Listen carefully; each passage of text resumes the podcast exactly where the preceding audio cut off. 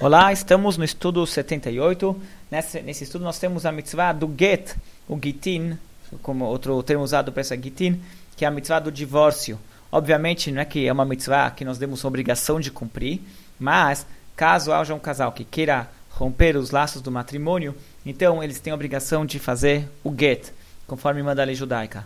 Como mencionamos nos estudos anteriores, há uma entidade, a Torá ela criou uma entidade que se chama o casamento. O casamento não é só dois seres humanos que decidem viver juntos e fazem um acordo eh, entre eles, mas é mais do que isso, tem uma instituição divina que é o casamento.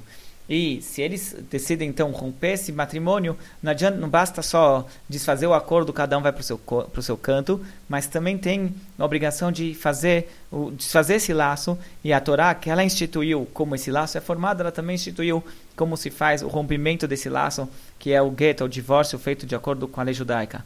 São muitos detalhes é, para fazer o get da forma correta, tem que procurar um Beit Din, um tribunal é, competente para fazer isso, porque na verdade não importa o quão separados o, o casal pode estar, o quanto com distância eles já podem dar, o quanto tempo já estão vivendo separados, enquanto eles não desfazem o laço pela lei judaica, eles são considerados pela Torá, e perante Deus eles são considerados unidos, apesar de cada um estar tá morando em sua casa, em sua, em sua, vivendo a sua vida, eles ainda são considerados unidos. E para desfazer esse laço, há a obrigação de fazer o get. Isso também libera para que cada um dos membros, cada membro do casal possa seguir sua vida adiante e procurar um, um, um, novo, um novo cônjuge. Então, por isso é importante fazer o get kasher de acordo com as leis da Torá.